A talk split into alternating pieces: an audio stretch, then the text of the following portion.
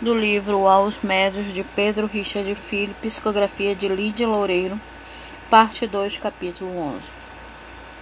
O amor como meta.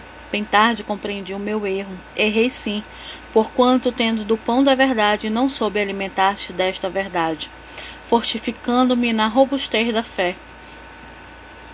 Em meu peito existia um coração que não soube abrigar como deveria haver feito, sem reservas, sem tristeza, antes tomado de amor o nome do Mestre Divino.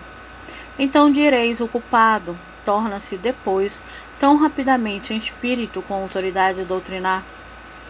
Não há dúvida de que, rendo graças a Deus por me conceder essa ocasião bendita, benfazeja para o meu espírito, eu que nada mereço desconhecendo os arcanos insondáveis que regem as metas de nossas existências, sabemos tão somente que Deus nos faculta ocasiões redentoras.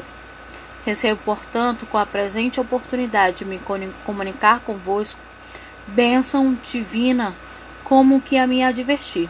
Vês, benesses tem recebido. Não desprezes nunca o apelo do amor. Serás hoje ave liberta, alcorando-se no espaço. Foste, malgrado, haveres divisado o caminho da verdade, qual a avezita incauta que se deixou surpreender pela escuridão da noite. Em que consistirá a norma de uma boa diretriz para o médio, já que este é tão suscetível de ser guiado para o mal pelos invisíveis? Indagará alguém mais pessimista, mais desalentado, a norma direi é tão somente uma: orar e vigiar. Não tomar aos ombros o encargo da mediunidade sem uma orientação evangélica firme. As palavras de Jesus serão o escopo de vossas vidas. Servir-vos de instrumentos para o bem, abrigando o bem maior em vossos corações. E em que consistiu meu erro?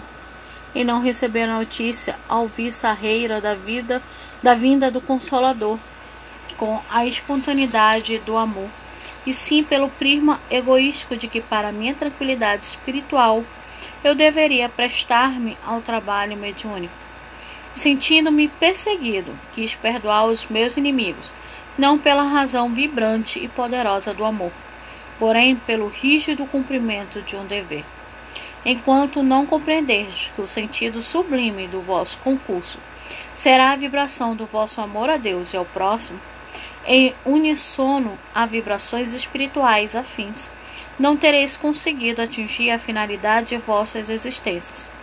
Em cumprimento a um dever frio, tornamo-nos criaturas sem arroubos de fé, sem expansões de fraternidade cristã, sem abnegações revestidas pela beleza do amor. Que vedes quando o homem segue o Cristo, tocado pelas vibrações de sua alma? Aspira ao trabalho sem descanso, perdoa, irradiando ventura, sofre e pelo sofrimento aproxima-se de Jesus, porquanto jamais reclama, jamais defalece na fé. A todos nós, Jesus prenuncia a vinda do reino de Deus. Logicamente, todos temos de conquistar pelo merecimento próprio as bem-aventuranças no reino da verdade. Trabalhemos, pois, alicercemos o edifício de nossa edificação própria, aurindo na fonte inesgotável da doutrina cristã, a seiva que nos vivificará eternamente. Amar, retribuir, fazer o bem, reconhecer os seus próprios erros, saber o que é mediunidade, como se trabalhar essa mediunidade e realmente lembrando que temos o nosso livre-arbítrio.